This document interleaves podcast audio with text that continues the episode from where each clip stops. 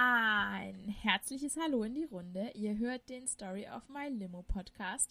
Ich bin Kathi und lebe gemeinsam mit meinem Grandpa Dog Max in Berlin. Und hier spreche ich mit großartigen Menschen, die euch ihre Geschichte von kleinen und großen Krisen, also von den Zitronen, die uns das Leben von Zeit zu Zeit vor die Füße kullert, erzählen und verraten, wie sie daraus Limo gemacht haben oder wenigstens eine heiße Zitrone fürs Erste. Äh, das mache ich ganz einfach aus dem Grund, weil mir solche Geschichten geholfen haben, als es mir jetzt in dem ja, Anfang seit Frühling des Jahres nicht so gut ging. Ich spreche heute mit Geraldine. Geraldine hat vor zweieinhalb, lalala, zweieinhalb Jahren ihre sehr süße Tochter Effi geboren. Und äh, dass sie da ist, ist natürlich absolut großartig. Aber die Schwangerschaft war ungeplant und Geraldines Leben hat sich plötzlich von einem Moment auf den nächsten komplett verändert. Deswegen frage ich Sie heute richtig doll aus, welche Gedanken und Gefühle, also welche Gedanken und Gefühle Sie seither begleitet haben. Ähm, und eure Fragen werde ich auch stellen, denn ich habe ja auf dem Story of My Limo Podcast Instagram-Kanal eine kleine Fragerunde zum Thema eingeläutet. Und ähm, die Fragen habe ich auch mitgenommen. Hallo Dine, schön, dass du da bist. Hallo Kati, ich freue mich auch sehr dabei zu sein. Heute ist der dritte Advent. Ist dir weihnachtlich ja. zumute? Nein, es ist alles andere als besinnlich in der letzten Zeit. Woran liegt das wohl? Ich weiß auch nicht. So ohne Weihnachtsmarkt zum Beispiel. Das stimmt. Ich habe mir heute auch Glitzernagellack auf die Nägel geschmiert und ich glaube, es wird auch nicht mehr weihnachtlicher für mich dieses Jahr. da musst du unbedingt noch einen hässlichen Weihnachtspullover kaufen. Ich habe nur schöne Weihnachtspullover. Das zum ersten. Ich habe einen Jingle schöne Ladies Weihnachtspullover. Kennst du den? nee. Klingt mega gut. Aber schöne Weihnachtspullover sind natürlich auch super, aber so richtig hässliche sind auch cool. Das stimmt, ja. Ich habe so einen ganz hässlichen mit so einem hässlichen Rentier drauf mit Bommeln und sieht aus wie selbst gebastelt. Ist halt so richtig daneben, ist ein Kinderpullover, der an Kindern vielleicht cool ist und an Erwachsenen halt genau diesem hässlichen Weihnachtspullover Bild entspricht, das man sich so macht. Du, ich muss jetzt aber. Was man aus diversen Serien kennt. ich, ich muss jetzt was sehr Schleimiges sagen, aber ich meine es komplett ernst. Ich kann mir vorstellen, dass irgendwas an dir hässlich aussieht.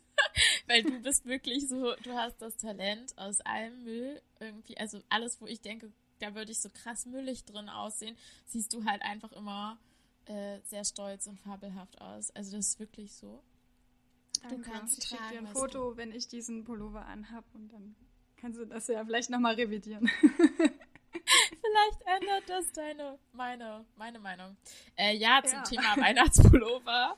Da habe ich auch mal irgendwie in so einem richtig schlimmen Schlussverkauf so einen richtig hässlichen mitgenommen und habe den mein. Ich denke, du hast nur schöne. okay, den habe ich nicht mehr. Der ist mittlerweile also. nicht mehr da.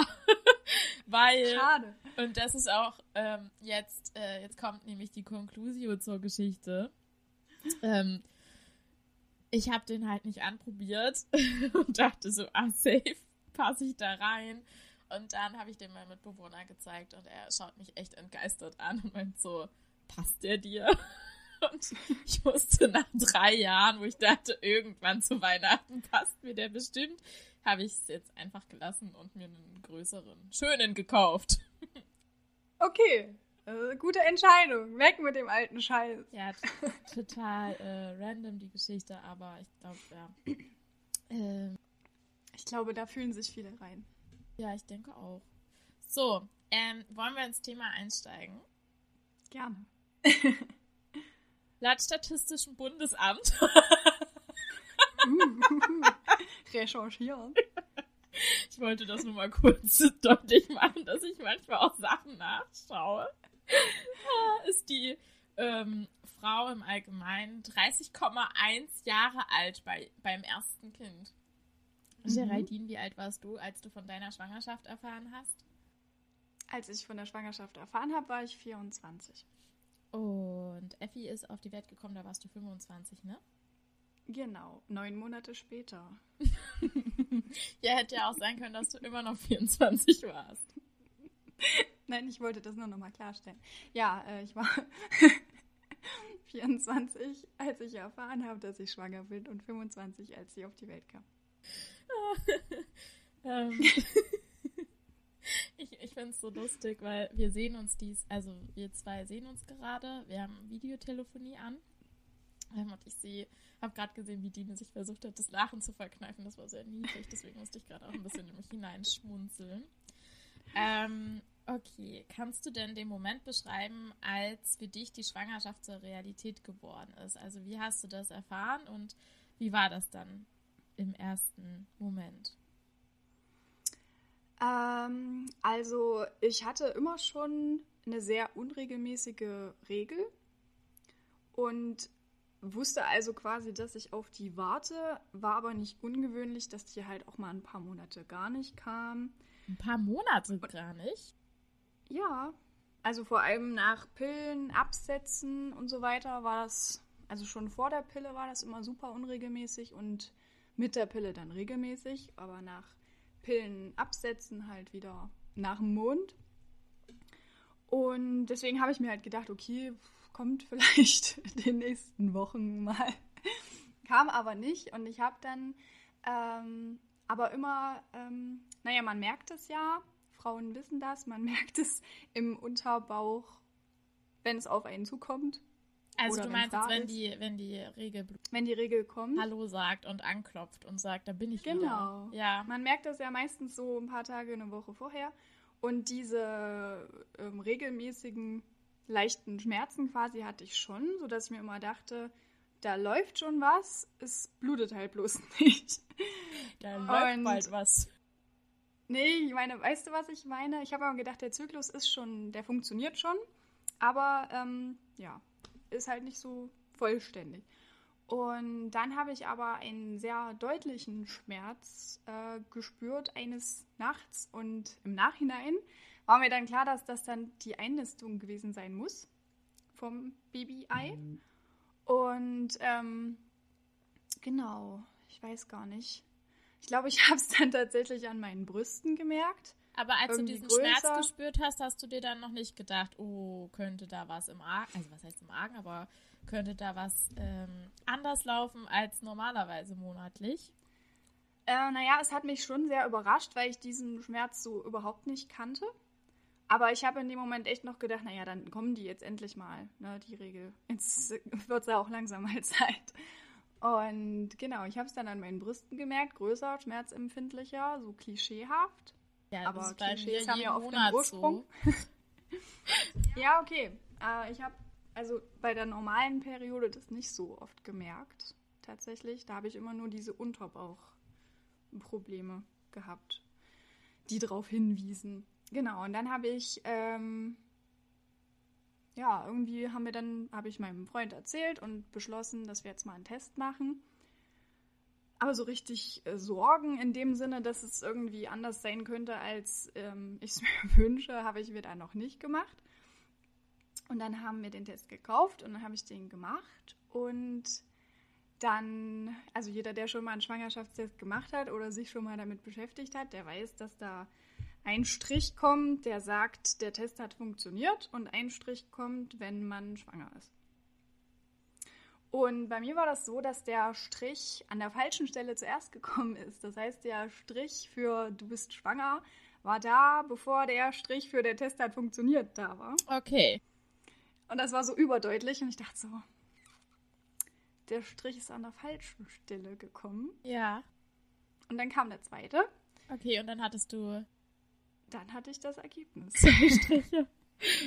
Okay. Zwei Striche. Und, und, wie war das dann als der zweite Strich? Weil du hättest ja immer noch denken können, okay, vielleicht funktioniert der Test nicht, aber dann kam der zweite Strich. Wie war das?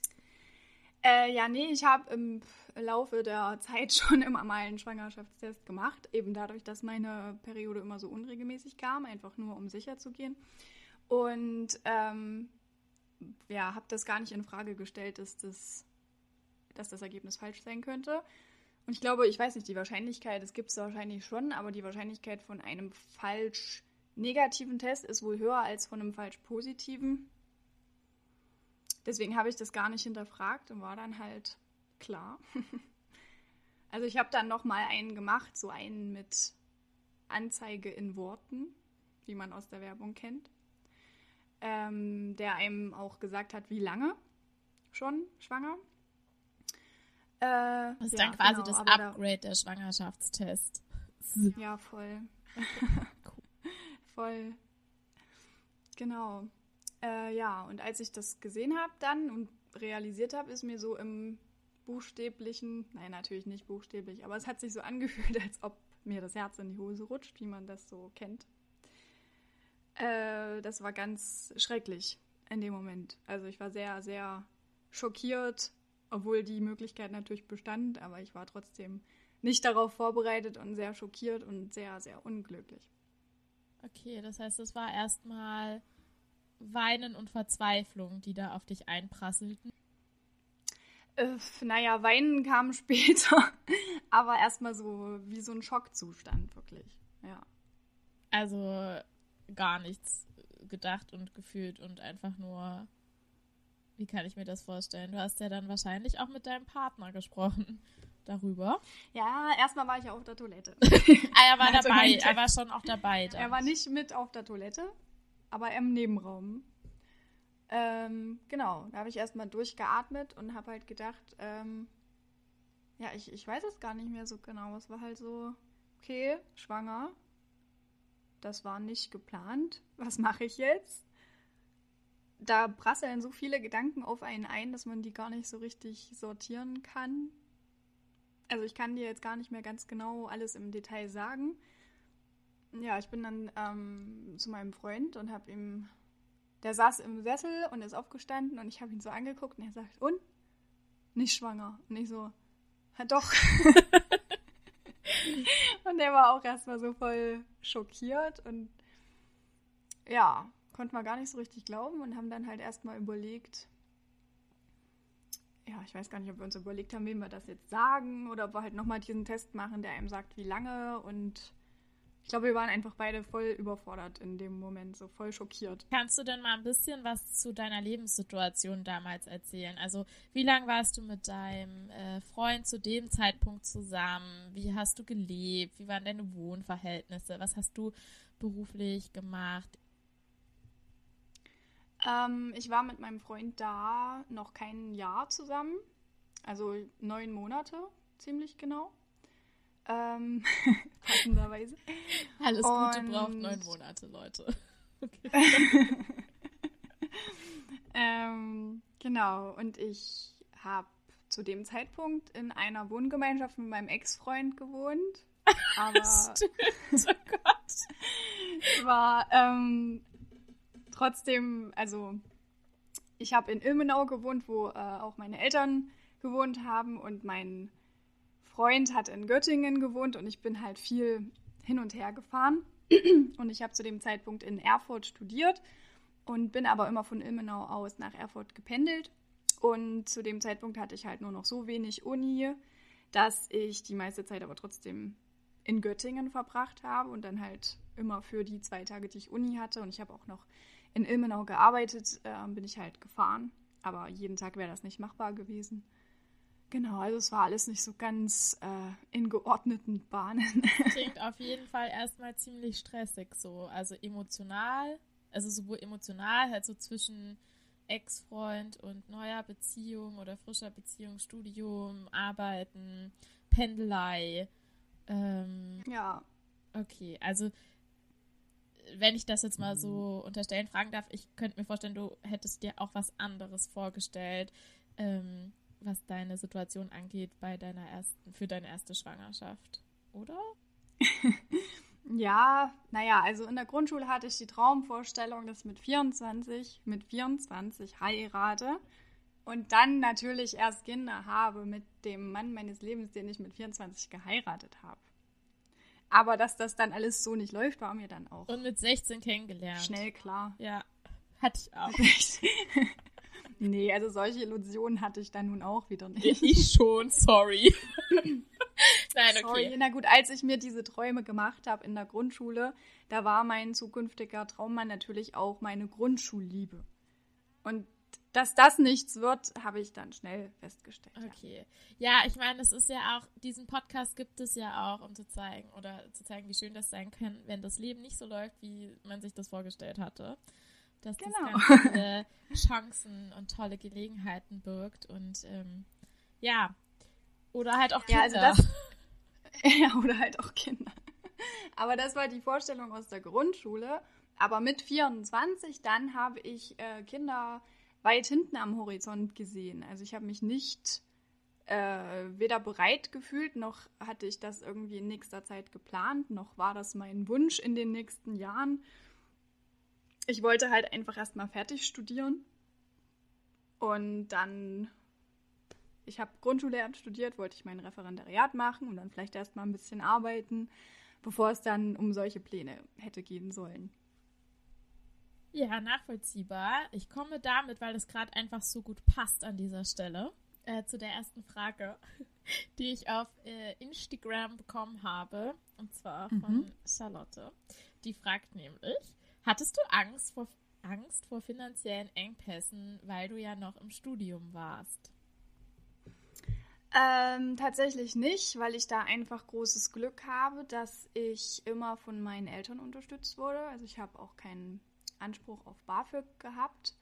Das heißt, ich wusste immer, dass ich mich da verlassen kann und ich habe das ähm, auch genutzt. Ich hatte nie ein super schlechtes Verhältnis mit meinen Eltern, dass ich irgendwie das Gefühl hatte, ich möchte mich jetzt ohne die beweisen oder ich muss mich ohne die beweisen, weil wir uns nicht verstehen oder wie auch immer. Ich hatte da immer ein Sicherheitsnetz, dessen war ich mir bewusst und das habe ich auch genutzt.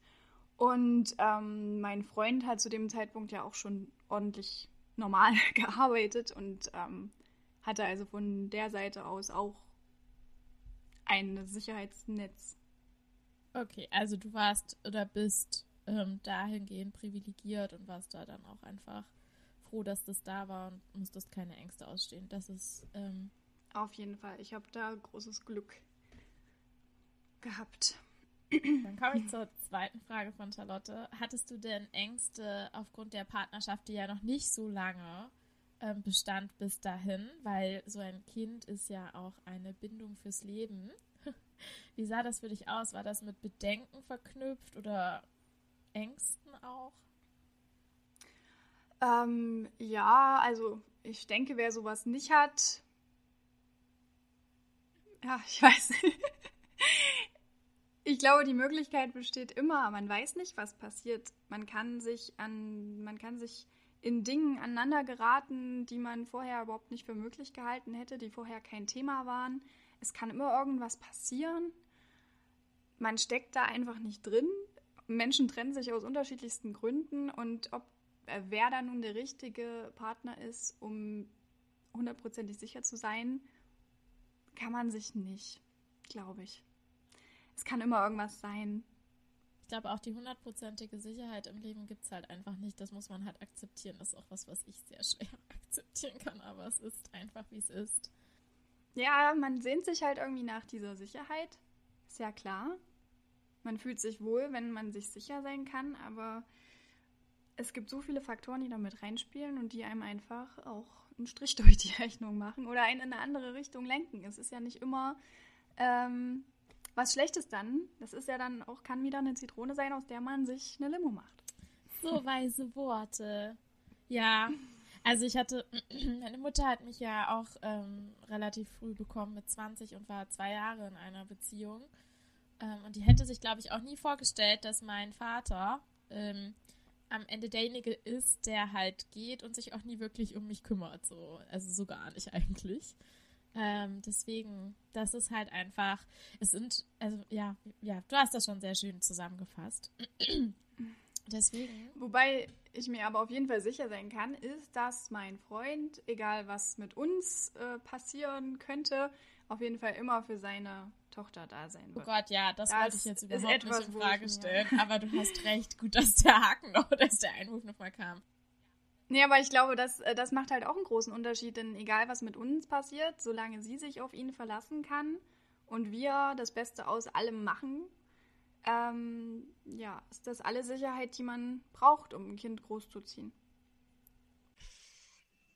Welche Auswirkungen hatte denn ähm, das auf eure Partnerschaft? Also als dann Effi da war, also es wird ja Auswirkungen gegeben haben, inwiefern hat sich eure Partnerschaft dann dadurch verändert? Das fragt noch die Franzi auf Instagram. Welche Franzi? Achso, ich dachte irgendwie die ganze Zeit, das sind Leute, die wir kennen, also die ich auch kenne. Ähm, ja, naja, man ist halt nicht mehr äh, nur Partner, man ist halt Eltern. Man muss halt ganz andere Entscheidungen treffen und an einem Strang ziehen, was vielleicht auch nicht unbedingt immer einfach ist. Mhm. Man muss irgendwie immer, ja, also man ist vielleicht nicht bei allen Sachen der gleichen Meinung, aber man muss halt an einem Strang ziehen. So, damit es nicht so ein Hin und Her, wenn Mama das sagt, gehe ich zu Papa oder sowas wird. Mhm. Oder so ein Gegeneinander ausspielen. Und das ist ja, gut, das ist alles Zukunftsmusik, aber das, das fängt jetzt schon an. Das ist schon so. Okay. Wenn sie Ärger mit mir bekommt, dann, dreht, dann rennt sie weinen zum Papa. Oder wenn der Papa sagt, nein, du hast schon ein Gummibärchen bekommen, dann rennt sie weinend zu mir und beschwert sich. also das, das ist ein Instinkt, glaube ich. Also ja, man ist halt nicht mehr zu zweit. Man ist dann halt zu so als Paar, also so ihr so als Paar, ist das noch da? ja, halt anders. Es ist einfach nicht vergleichbar. Es ist halt wirklich das Leben um 100 Grad, äh, um 100 Grad. Na, da geht's ja. Wer kennt sie nicht? Diese berühmten 100 Grad. um die sich das Leben manchmal neigt. Ja. Nee, aber du weißt, was ich meine. Ja. Es ist halt wirklich nicht, es ist nicht vergleichbar. Es ist komplett anders. Okay. Man ist halt einfach nicht mehr zu zweit, rosa-rote Brille. Mhm. Man ist zu dritt, man ist Familie, man hat Verantwortung, man hat ganz andere, äh, ja, ganz an, ein ganz anderes Leben, so auch so Ausflüge oder irgendwas. Ich meine, klar, man hat die Großeltern, die super gerne das Kind auch mal nehmen und so weiter, aber in, de, in das Alter kommen wir gerade erst, wo sie äh, quasi auch mal länger mit jemand anderem zusammen sein kann. Und ich habe auch jetzt erst vor kurzem abgestillt. Das ist ja auch immer noch so eine, so eine Abhängigkeit quasi, die da ganz lange noch bestand. Mhm. Und ich glaube, man muss da einfach wirklich ganz sehr dran arbeiten, das nicht zu verlieren, diese Partnerschaft. Ich sage jetzt nicht, dass uns das richtig gut gelingt, aber man wächst mit seinen Aufgaben. also es ist eine, ja, es ist halt Arbeit, aber ich glaube, das ist auch ohne Kind in einer Beziehung, die schon länger geht, immer so. Immer mit Arbeit verbunden. Immer mit Arbeit verbunden, je länger man von der rosaroten Brille entfernt ist, quasi. Okay, danke. Aber mit Kind ist es halt auf jeden Fall einfach eine ganz andere Lebenssituation, mit der man da arbeitet. Ich kann das gar nicht so richtig gut beschreiben, aber man ist halt, ja, man ist halt eine Familie und nicht mehr zu zweit. Hm. Also nochmal eine ganz andere Form eines Teams, meinst du? Ja, auf jeden Fall. Und man muss sich halt diese Partnerschaft, diese zu zweit Zeit viel bewusster einteilen. Ja.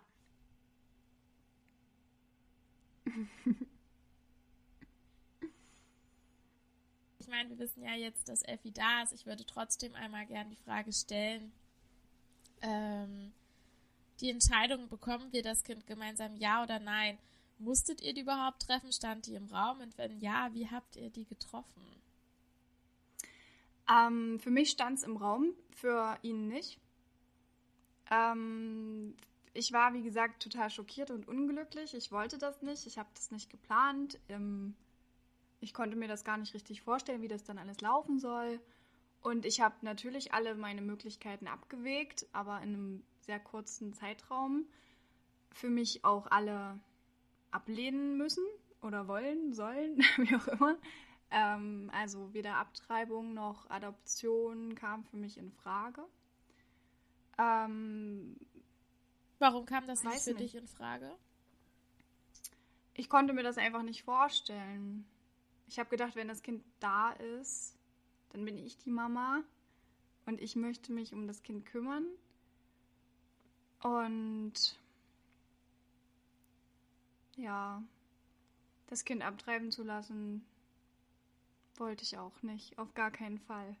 Also da wäre Option schon, äh, Adoption schon die einzige der beiden Optionen gewesen, aber auch das konnte ich nicht für mich mit mir vereinbaren. Hm, aber hat das einen religiösen Hintergrund? Nö. Einfach so. Für dich Einfach moralisch. So. Das waren deine Werte, die du dir selbst äh, gesetzt hattest. Naja, für mich in dieser Situation war es nicht, war es keine Option. Also nicht, dass es, dass ich das in irgendeiner Weise verurteilen würde. Jeder Frau ist das selbst überlassen. Es gibt tausend verschiedene Gründe dafür und ich würde da nie jemanden verurteilen oder mich reinhängen oder irgendwas. Nur für mich in der Situation war es keine Option. Ähm, das heißt, ihr habt dann gesagt, wir bekommen das Kind. Wie habt ihr das denn dann nach, ähm, ich kenne mich da nicht so aus, aber man sagt sowas ja nach drei Monaten, ne, wenn dann diese kritische Grenze überschritten ist. Wie habt ihr das denn euren Familien und Freunden und Freundinnen gesagt, dass ihr ein Kind erwartet? Ich erzähle dann auch gerne, wie du es mir gesagt hast. ähm, ja, das weiß ich auch noch. Ähm, ja, genau. Ich wollte noch sagen, also für mich stand die, äh, ich habe schon meine Option abgewegt, aber für meinen Freund war einfach klar, also dass er das Kind will. Ähm, und das, äh, das kam auch zur Sprache, als wir es meiner Mutter erzählt haben. Und tatsächlich war das ein Tag nach diesem Test. Denn ich musste das einfach loswerden, jemandem gegenüber, der nicht mein Freund war. Und dann war meine Mama einfach meine Ansprechpartnerin Nummer eins und die hat auch irgendwie so einen übersinnlichen Touch. Die wusste das irgendwie schon. Ich habe gesagt, Mama. Und sie hat gesagt, du bist schwanger. Und ich habe gesagt, ja. so war das. Krass. Und, ähm, sie, Vielleicht hat sie es an deinen Brüsten gesehen. Hattest du viel Ausschnitt ja. an dem Tag an? Bestimmt lag es an den Brüsten. Nee, aber äh, genau, die hat sich halt auch gleich voll gefreut. Also für sie war das auch gleich, oh, ich bekomme ein Enkelchen. Und sie hat uns da das alles gleich voll zugetraut und sich da gar keine Sorgen gemacht. Und das war auch ein sehr bestärkendes Gefühl. Ähm, genau. Und dann, ich weiß nicht mehr, in welchen Abständen das war, aber wir haben es dann auch schnell meiner Schwester und seinem Bruder erzählt und auch seinen Eltern. Also auch schon vor den drei Monaten? Also. Das war alles schon vor den drei Monaten, genau. Und auch mein Papa hat es dann noch erfahren. Also meine Eltern sind getrennt, deswegen haben die das auch getrennt erfahren. Und ich habe dann halt erstmal einen Termin beim Frauenarzt gebraucht zur Bestätigung und so weiter. Und habe dann dort halt festgestellt, dass ich auch schon in der elften Woche war. Und habe dann halt die restlichen zwei Wochen noch abgewartet, bis ich es dann meinen Freundinnen erzählt habe. und meinen Freunden. Ganz kurz, wir haben denn alle so, also deine Mama hat sich gefreut. Wie war der Rest so drauf? Weil ich würde eine Frage noch gleich zwischenschieben von Debbie. Die hat mhm. nämlich gefragt, hattest du ge das Gefühl, ähm, dass du die Wahl hattest, als du schwanger wurdest? Also hat dir die Umgebung auch das Gefühl gegeben, dass du völlig frei bist in deiner Entscheidung, was du jetzt tust mit, der, mit dieser Schwangerschaft? Oder hast du da irgendeine Form von Voreingenommenheit verspürt? Also auch so von deiner Umgebung, von Familien, Freunden. Wie waren da so die Reaktionen? Und was hat das auch mit dir gemacht? Also Voreingenommenheit auf gar keinen Fall. Mein Freund hat gesagt, ähm, er würde es gerne behalten, aber die Entscheidung liegt bei mir. Mein Freund ist Feminist. Und Sehr das gut. ist gut. ja, genau. Ähm, also ich glaube, meine Mama, für die wäre das komisch. Also für sie wäre es auch keine Option gewesen. Sie hat mich da aber nicht unter Druck gesetzt oder irgendwas. Ich habe nur halt gemerkt, wie sehr sie sich direkt gefreut hat. Und für sie im Kopf gleich die Bilder von Enkelchen aufgetaucht sind. Äh, und genauso auch bei den Eltern meines Freundes. Aber mich hat dann niemand unter Druck gesetzt. Aber das waren halt auch, als wir das den Leuten gesagt haben, stand die Entscheidung ja auch schon. Es war ja nicht so, dass ich da irgendwie noch unsicher war. Aber vielleicht hätte ich es dann auch gar nicht erzählt. Ich denke, wenn ich die Entscheidung für mich getroffen hätte, ähm, zum Beispiel eine Abtreibung vornehmen zu lassen, dann glaube ich nicht, dass ich das großartig vielen Leuten erzählt hätte. Weil wäre ja meine Entscheidung gewesen, hätte ich jetzt nicht mit tausend Leuten drüber reden müssen. Deswegen, ähm, als ich es den Leuten gesagt habe, war die Entscheidung ja schon gefallen, dass es bleibt. warst für dich auch einfach so safe damit, dass egal was da jetzt hätte auch so kommen können, irgendwie an Kritik oder vielleicht komischen Zwischentönen, die man ja manchmal so vernimmt. Also weißt du, was ich meine? Wenn man nicht direkt gesagt gekriegt hat, also nicht direkt gesagt bekommt, uh, seid ihr sicher, wenn es dann so auf, auf einer anderen Ebene mitschwingt. So. Ja, solche Schwingungen kamen ja aber auch nur von meinem Papa, der so nach dem Motto, wie lange seid ihr jetzt zusammen? Der hat sich halt irgendwie, glaube ich, Sorgen gemacht, dass äh, ich sitzen gelassen werde und dann mit dem Baby vor seiner Tür wieder stehe. Also der hat da nicht so sehr schön reagiert, wie man sich das wünscht. Das hat mich auch sehr verletzt. Ähm, aber er hat sich da auch halt einfach nur Sorgen gemacht, aber es halt irgendwie schlecht rübergebracht. Habt ihr darüber gesprochen? Sag ich mal so. Oder war das dann so, das äh, schieben wir jetzt unter den Familienteppich und wir gucken mal, wie es läuft? Äh, ich glaube nicht, dass wir darüber nochmal gesprochen haben, aber das ist der Familienteppich, ja. Ja, okay. Aber mittlerweile, wie ist die Lage mit deinem Papa und, und Effi? Naja, mein Papa ist natürlich herzallerliebst verliebt. Also, der freut sich so sehr über seine, seine Enkelchen, denn meine Schwester hat dann vier Monate nach mir ein Baby bekommen. Äh, also, er ist gleich auch noch Doppel-Opa geworden und er freut sich wahnsinnig über die Süßen. Ja, aber halt nur da, als wir es ihm gesagt haben, war das für ihn halt, glaube ich, so, weiß nicht. Aber ich glaube, es wäre halt auch anders gewesen, wenn ich noch jünger gewesen wäre, aber so mit 24. Für unsere Eltern waren das ja ganz normale Alter, in denen man dann Kinder bekommen hat. Nur für uns heutzutage ist es halt irgendwie jung, weil sich alles so verschiebt.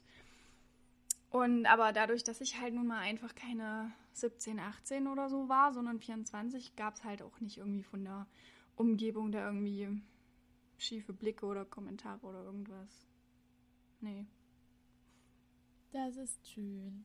Ich hm. äh, würde einmal kurz erzählen, wie du es mir erzählt hast. Es war sehr feierlich. ähm, und zwar über eine Sprachnachricht, die ich A gehört habe, weil ich habe nicht damit gerechnet. Ähm, ich habe natürlich nicht damit gerechnet, dass ich äh, so eine Nachricht bekomme. Ähm, äh, die ich in, im U-Bahn-Schacht am Mehringdamm in Berlin gehört habe, ähm, wo du mir ein, irgendwas von deinem Alltag erzählt hast. Irgendwie, ich war bei der Nachhilfe und habe gearbeitet und dies, das, Ananas. Aber du warst auch noch irgendwie in einer sehr windigen Gegend unterwegs, sodass ich das schon kaum verstanden habe. und irgendwann hörte ich nur ein, Ach ja, und was ich noch erzählen wollte, also wirklich, als würdest du mir erzählen, dass du irgendwie äh, eine richtig geile Augencreme entdeckt hast bei DM. Ähm, blödes Beispiel, weil wir uns ständig über sowas unterhalten. Ja, nur. Sorry. Keine Ahnung. Halt irgendwas randommäßiges. Also dann so, äh, was ich noch erzählen wollte, ich bin das ist das, was ich gehört habe, weil es war windig und ich habe es einfach, ich habe einfach nicht gehört, was du da sagst. Hab mir dann diese Sprachnachricht immer wieder panisch angehört in der Bahn, war völlig aufgeregt. Ich glaube, die Leute in der Bahn waren auch so, was ist mit ihr? Und habe immer ins Telefon geschrien, obwohl es ja keiner gehört hat. Was? Was? Was? und ähm, ja, und dann habe ich dir einfach geschrieben, ob ich das gerade jetzt richtig erahne oder wenn nicht, tut's mir leid. Aber ich habe verstanden, ich bin schwanger. Aber ich habe dir dann noch direkt eine hinterhergeschickt, weil ich ja gemerkt habe, dass es windig war. Und dann habe ich das nochmal gesagt. Also eine Sprachnachricht. Nur für die Mitteilung, dass ich schwanger bin, ohne den random Stuff davor. Ja, das ist, das war, ja. Siehst du, habe ich doch noch so die Nachricht erhalten, wie sich das gehört. Aber ich gebe zu, das war nicht die optimale, der optimale Überbringungsweg. Also. Aber das war, weil dann halt wirklich diese zwölf Wochen vorbei waren und ich wollte dir das ja unbedingt sagen. Und ich war froh, dass die zwölf Wochen vorbei waren, weil wir es ja schon so vielen Leuten vorher gesagt hatten, was mir aber glaubenstechnisch gar nicht so recht war, weil es dann halt doch alle schon vorher wussten. Und dann, als es der Zeitpunkt gekommen war, dann wollte ich dir das halt auch schnell sagen. Und deswegen habe ich dir halt schnell das in der Sprachnachricht noch so mit reingedrückt. Ich wollte das einfach loswerden. Das war gar nicht, gar nicht irgendwie doof gemeint, dass ich dir das nur in so einer Sprachnachricht sage. Ich weiß, ich weiß. Ich glaube, also ja, äh, gar kein. Ich fand es war einfach nur, war einfach nur eine lustige Geschichte. Das ist eine Anekdote. Eine Anekdote nebenbei. geworden. Wie bitte? Was? Ich sagte, es ist eine Anekdote für den Podcast geworden. Ja, siehst du mal, hier ist sie gut aufgehoben. ähm, ja, dann warst du schwanger, schon im dritten Monat. Ja. hattest, was hattest du denn für Erwartungen von dieser, also von der Schwangerschaft? Hm. Ich hatte gar nicht so Erwartungen. Ich hatte Angst, dass ich irgendwie ganz viel brechen muss und dass es mir schlecht geht. Ich hatte dann immer Mülltüten dabei, weil ich echt so eine Panik hatte, dass ich irgendwie in der Öffentlichkeit, ich bin ja viel Zug gefahren, viel gependelt, dass ich da irgendwie mich übergeben muss. Musstest du die benutzen? Und nö. Ich habe tatsächlich, also ich habe als Kind und äh, ja, als Kind immer auf alles Mögliche Wachstumsbeschwerden oder diverse Krankheiten immer mit Brechen reagiert. Deswegen war ich mir so sicher, dass ich bestimmt so eine Brechschwangerschaft haben würde, wenn ich mal irgendwann schwanger wäre, aber gar nicht. Ähm, ich hatte zwar eine eigenartige Übelkeit, wenn ich Zähne geputzt habe, sodass ich dann auf so Mini-Kinderzahnbürsten umsteigen musste, weil ich einfach von diesen normal großen Zahnbürsten ist mir so übel geworden. Und das waren auch die einzigen Momente, wo ich mich dann tatsächlich mal übergeben musste, wenn ich irgendwie beim Zähneputzen nicht super vorsichtig war. Und ich meine jetzt nicht Zahnbürste voll in den Rachen geschoben, ja, sondern ganz schon. normal Zähneputzen. Davon ist mir so übel geworden. Sehr komisch. Aber tatsächlich musste ich mich nicht sehr oft übergeben. Aber sonst hatte ich gar keine großen Erwartungen oder Vorstellungen oder irgendwas. Nee, keine Ahnung. Habe das dann alles auf mich zukommen lassen. Nachdem ich das dann so akzeptiert hatte und mich mit der Entscheidung angefreundet hatte, dass das Baby kommt, war das dann einfach so ein Abwarten. Und hat dich irgendwas richtig krass äh, überrascht an der Schwangerschaft? Also, wo du dachtest, ach, so fühlt sich das an, so ist das, das ist ja völlig crazy, darüber habe ich nie nachgedacht. Darüber redet nie ein Mensch, dass das so ist, zumindest für mich. Mm, also dieses darüber redet nie ein Mensch, das kann ich halt nicht beurteilen, weil ich die erste im Freundeskreis war. Ich denke, äh, Schwangere reden schon darüber, aber wenn man halt keine Schwangeren um, im Umfeld hat, dann merkt, weiß man sowas nicht. Also ich habe mich super wohl gefühlt die ganze Schwangerschaft über. Schwangerschaft, äh, schwanger sein ist, ist ein sehr schöner Zustand. Und äh, was natürlich, ja, gibt es viele krasse Sachen, wenn man dann merkt, wie das Kind sich bewegt. Darüber denkt man natürlich vorher nicht nach. Kannst du in Worte fassen, weil ich es mir gar nicht vorstellen kann, wie sich das anfühlt, wenn da innen drin so ein Menschlein irgendwie so tritt oder irgendwie sich dreht. Das kriegt man doch auch mit, oder? Wenn die sich irgendwie. Wie viel? Ich kann ja. es mir nicht. Es ist so, wie wenn man zu viel Knoblauch und Zwiebeln gegessen hat zusammen. Keine Ahnung. Also es kommt natürlich auf die Größe des Kindes an. Also in dem wenn man anfängt, das zu spüren, also gut, das ist auch sehr unterschiedlich bei verschiedenen Frauen, wann sie anfangen, das zu spüren. Und wenn man schon mal schwanger war, dann spürt man es in der nächsten Schwangerschaft auf jeden Fall eher, weil man ja weiß, worauf man achtet. Es ist wie so ein Flattern. Das wird auch so beschrieben, als ob wie Schmetterlinge im Bauch. Aber im Endeffekt ist es wirklich wie Blähungen. Ah, wenn's wirklich? Dir am Bauch so, ja, wenn es dir am Bauch so gurgelt so fühlt sich das auch an, wenn das kleine Menschlein da drin rumtritt. Und je größer das wird, desto deutlicher merkst du natürlich auch, in welche Richtung das tritt. Und dann sieht man ja auch Beulen am Bauch. Und manchmal tut es dann richtig weh, wenn es irgendwie richtig blöd liegt. Und Effi hat dann in dem letzten Schwangerschaftsmonat irgendwie ihren Fuß immer so seitlich an meiner an meiner rechten Seite so an den Rippen so rausgetreten und das hat richtig weh getan ja, je größer die werden, die beanspruchen ja dann auch Platz und ja, was, was ich nicht erwartet hätte und worüber man nicht nachdenkt, ist, dass man dann ständig pinkeln muss, weil das Kind auf der Blase liegt. Du gehst ständig pinkeln, musst aber gar nicht viel. Also wie eine Blasenentzündung, bloß ohne Schmerzen. Aber ständig am Pinkeln. Klingt schon mal nach einem Deal für mich, so eine Blasenentzündung ohne Schmerzen ist auf jeden Fall. es ist auszuhalten. Es ist bloß nervig, weil man halt nachts, gerade nachts, ständig aufstehen muss.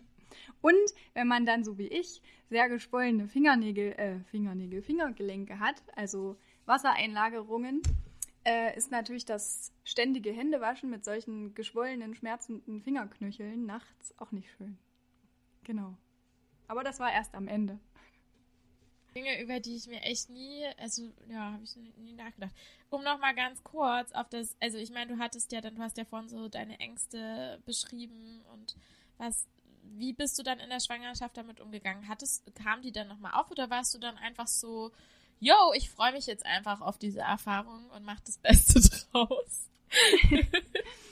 ja, also als ich das dann so akzeptiert hatte, war mein Gedanke, mein Sicherheitsgedanke erstmal so, das dauert ja jetzt noch ein paar Monate, in denen ich mich darauf vorbereiten kann. Ich muss ja nicht morgen mich um Neugeborenes kümmern, sondern ich habe jetzt noch ein halbes Jahr. Und da freunde ich mich immer mehr damit an und werde irgendwie, bereite mich darauf vor. Und natürlich sieht man dann, keine Ahnung, die Ultraschallbilder, man sieht dann das Baby auf einem Ultraschall und dann, das ist halt auch nochmal was ganz anderes, wenn man dann nicht so dieses abstrakte, da ist irgendwas in meinem Bauch, sondern man fühlt es dann, man sieht es dann und das ist dann halt, ja, also bei mir kamen dann da schon die Vorfreude und die Muttergefühle so auf. Ja. Also es war dann auch einfach das, was ganz klar überwogen hat. So. Ja. Gut. Ähm, jetzt das Thema, was mich am meisten mit interessiert, weil es auch da völlig meine Vorstellung übersteigt, obwohl das ja so, so, so viele Frauen ganz wundervoll meistern. Äh, die Geburt. wie groß hattest du Angst? Und wenn ja, wie groß war sie? Ja, natürlich. also, ja, schwer zu sagen. Angst, ja. Ich habe versucht, keine Panik zu haben in dem Sinne.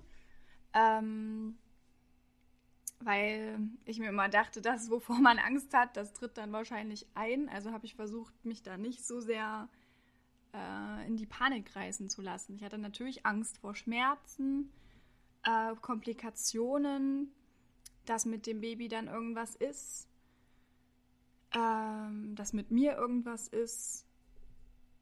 Ja, die Ängste, die wahrscheinlich jede Frau hat, wenn sie sich an über sowas Gedanken macht. Du hattest ja vorhin schon so schön gesagt, du warst halt einfach die Erste im Freundeskreis und ähm, hattest ja dann auch irgendwie keine Freundinnen oder Freunde, naja, oder halt eher Freundinnen wahrscheinlich. Ähm, ich hatte ich, keine Freunde, die schon mal ein Kind bekommen haben. die, ähm, die, mit denen du dich austauschen konntest. Wie hast du da, wie bist du damit umgegangen? Äh, ja, also ich habe äh, YouTube-Videos geguckt, wie das wahrscheinlich viele dann auch machen. Do it yourself, Geburt. Nein, aber es gibt wirklich zahlreiche Mami-Kanäle, die über Geburts, ja, Geburtsberichte oder auch, was kannst du tun, um dich auf die Geburt vorzubereiten und was packst du in deine Kliniktasche und sowas alles. Und außerdem hat meine Schwester mir einen riesen Karton mit diversen Schwangerschafts-, äh, Geburts-, Baby-Aufzucht Büchern geschickt. Ähm, ja, die habe ich natürlich niemals alle lesen können. Das waren echt irgendwie ungefähr 20 Bücher oder so, ohne Mist. Und ich habe dann den einen großen Schwangerschaftsratgeber, den habe ich mir dann immer zur Hand genommen, aber sonst ich habe halt recherchiert im Internet oder in diesen Büchern, wenn ich eine spezielle Frage hatte. Aber ich habe halt versucht, mich jetzt nicht so verrückt zu machen. Und auch nicht irgendwie schon die Wochen, die noch gar nicht da waren, zu lesen, sondern halt wirklich in den Wochenabschnitten im Buch zu bleiben, in dem ich gerade war. Und nicht quasi in die Zukunft schon zu lesen, sozusagen. Okay. Ähm, und äh, hast du einen Tipp, also von, von einem YouTube-Kanal, den du empfehlen würdest, wenn wir gerade dabei sind? Äh, Laila Maria Witt. Aber die habe ich tatsächlich erst gefunden, als die Kleine schon längst da war. Gucke ich aber trotzdem ganz gerne. Ist auch nicht nur Geburt und Schwangerschaft, sondern auch Kinder, Leben mit Kindern allgemein. Das ist eine Schauspielerin. Die kenne ich, kannte ich gar nicht als Schauspielerin. Ich habe die wirklich nur bei YouTube gefunden. Und ich finde, die hat eine sehr beruhigende aufbauende Art, die gibt einem so das Gefühl, du machst das schon, nur durchatmen und ja, Laila Maria Witt. Sehr schön. Ähm, jetzt warst du ja ganz kurz, jetzt waren wir schon bei der Geburt. Ich wollte, Ah ja. ah ja. Ähm, nee, aber noch ganz kurz davor. Du hast ja dann deinen Alltag weiter natürlich gelebt ähm, mit äh, Studium, weil wir das vorhin ja gezeigt haben, dass dein Alltag mhm. durchaus stressig war. Wie hast, wie, wie hast du das dann gemeistert? Das möchte ich noch gerne auf jeden Fall von dir wissen. Also ich hatte da echt ähm, Glück mit meinen Dozentinnen in dem Fall. Äh, also ich hatte ja schon nur noch wenig Kurse. Also ich habe Grundschullehramt studiert und war damit dann fertig und habe bloß noch zusätzlich dazu Anglistik angefangen, damit ich Englisch noch in der Grundschule unterrichten kann. Und das war dann halt quasi nur ein Nebenfach ohne Hauptfach und mit noch ein paar zusätzlichen Kosten, Kursen aus dem Master, die dann aber erst später kamen. Ähm, dadurch, dass das halt quasi nur das Nebenfach war, war das nie viel in der Woche. Und ich hatte da halt eine super nette Dozentin. Ich musste die Vorlesungen, die ich in diesem Semester, in dem ich richtig schwanger war. also ich bin im September schwanger geworden, habe es im Oktober erfahren und hatte dann mein Herbstsemester quasi, mein Herbst-Wintersemester ganz normal gemacht, so wie es geplant war. Da hatte ich ja auch noch keine großartigen Beschwerden. Und dann kam das Sommersemester und da hatte ich noch diese zwei Kurse und das waren beides Vorlesungen, die ich wiederholen musste, weil ich durchgefallen war. Und die eine Dozentin hat halt, ja, ist mir oft einmal passiert. Aber ich muss sagen, ich bin auch ziemlich faul immer gewesen ähm, und habe nicht viel gelernt oder gemacht oder irgendwie viel ernst genommen. Aber das heißt, du muss hattest noch zwei. Aufgrund äh, akuter Faulheit hattest du noch zwei Vorlesungen zu bestehen. In diesem Sommersemester, genau. Und die eine Dozentin hat halt gesagt, na hier, du hast das ja schon alles gemacht, schreib doch die Klausur einfach im April schon, dann musst du nicht das ganze Semester nochmal in die Vorlesungen kommen. Habe ich gemacht, habe ich bestanden. Und die andere, mega, die war echt super cool. Und die andere hat gesagt, ähm, ich weiß es gar nicht mehr, ich soll es so lange besuchen, wie es geht. Und ich habe die Klausur dann in dem nächsten Oktober, als das Baby schon da war, geschrieben. Und das war dann aber halt die Klausur von dem Sommersemester. Und da hatte ich die beiden Sachen weg und dann bin ich erstmal entspannt in Elternzeit gegangen.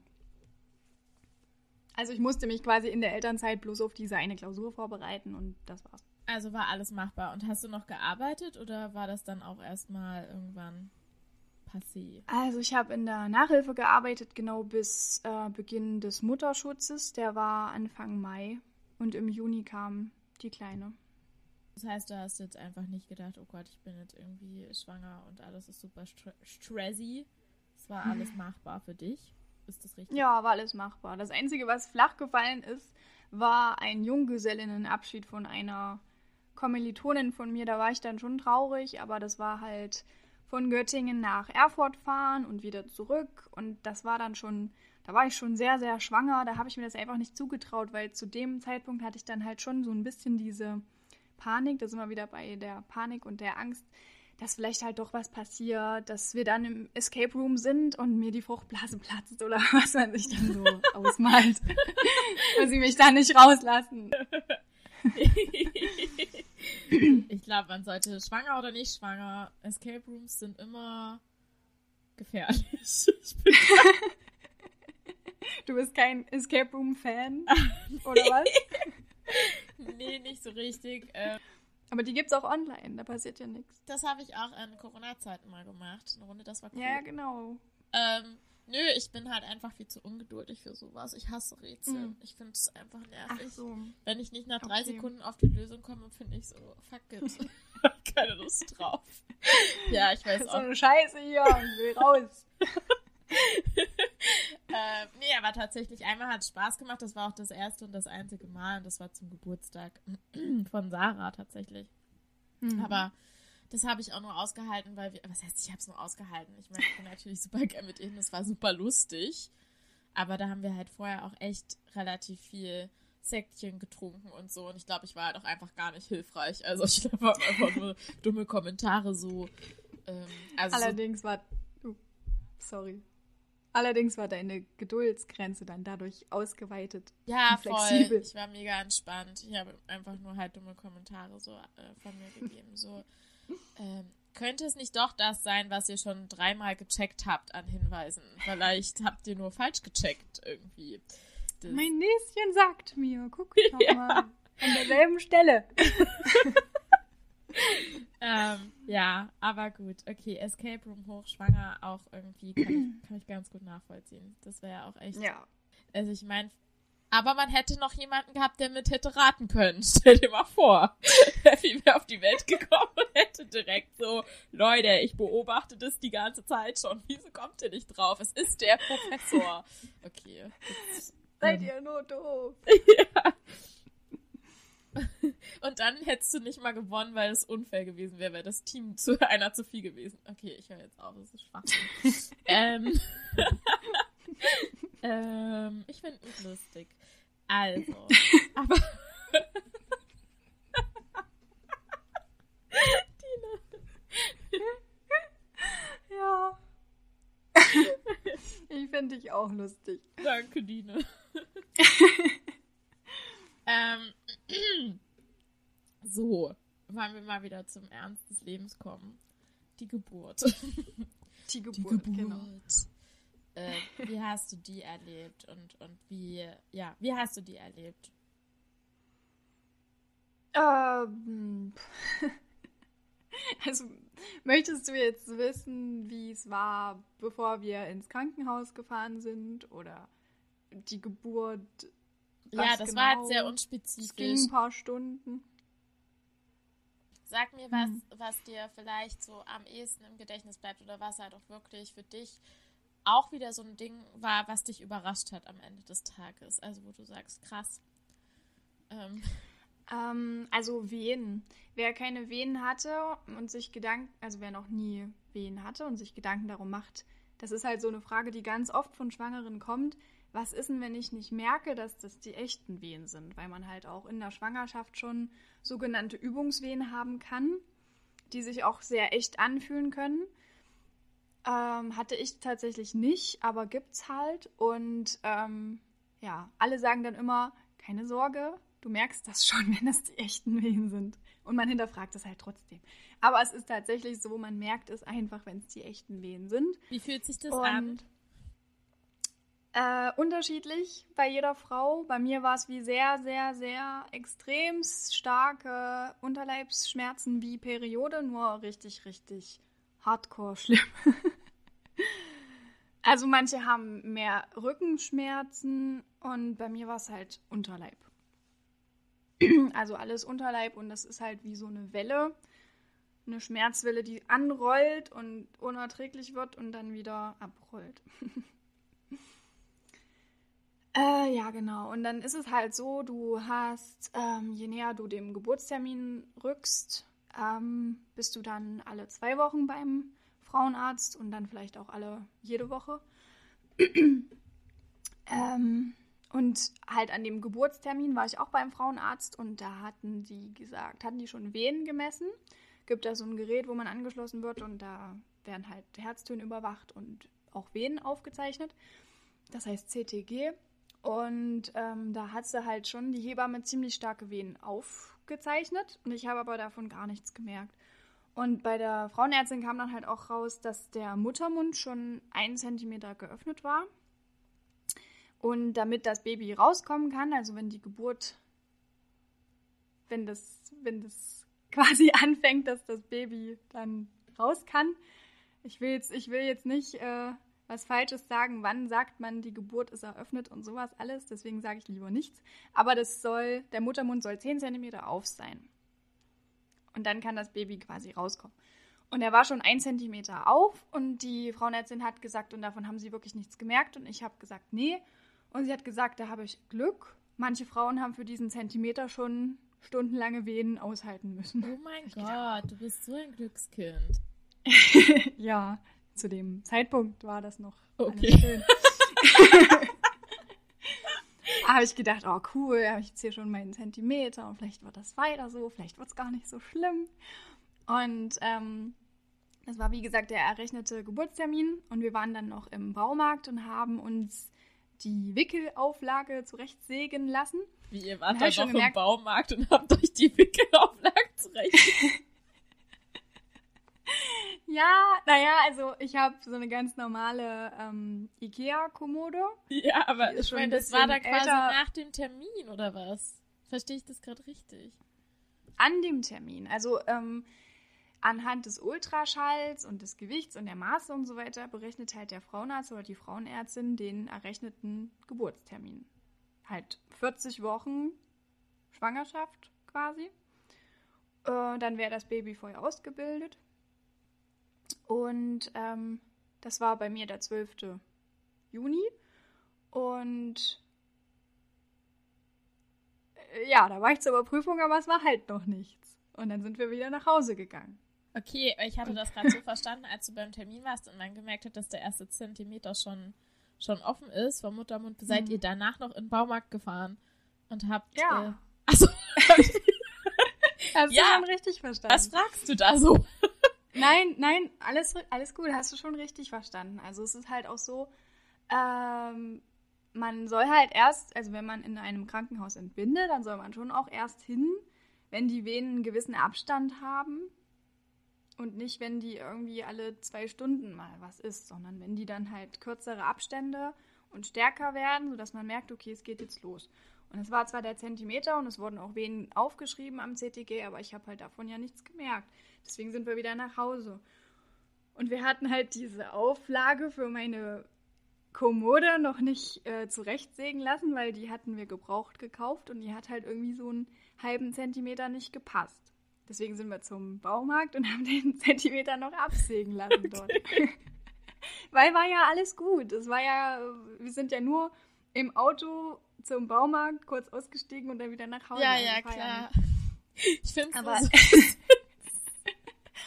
beim Rumlaufen im Baumarkt äh, habe ich gemerkt, dass irgendwas anders ist. Und dann war ich mir nicht sicher, ist das jetzt halt Einbildung, weil die mir gesagt haben, der schreibt schon wen, dass ich mir dann, dass ich mich da irgendwie drauf versteift habe und dann dachte, naja, ja, klar, merke ich jetzt auch was, ob das halt nur psychosomatisch war.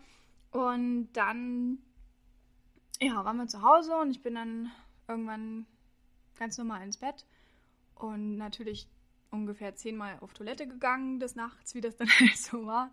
Und habe irgendwann ab morgens, ich weiß nicht, um neun oder so war ich mir sicher, dass ich regelmäßig was merke, was anders ist als vorher. Und das wurde dann auch in kürzeren Abständen und doller. Und dann habe ich gemerkt, okay, es geht los. Dann war ich halt duschen und habe geguckt, ob in der Kliniktasche und so weiter halt alles drin ist. Und zu dem Zeitpunkt war ich sogar echt total gefasst und mein Freund war dann so richtig panisch. So, es geht jetzt los und was machen wir jetzt? Fahren wir jetzt zum Krankenhaus? Willst du noch was essen? Ist alles in der Tasche? Also er war dann der, der da so ein bisschen rumgewuselt ist. Und dann ähm, ja, hatte ich Hunger, wollte ich noch was essen. Dann habe ich das alles wieder ausgebrochen und da ging es mir dann auch schon richtig schlecht, also Schmerzen.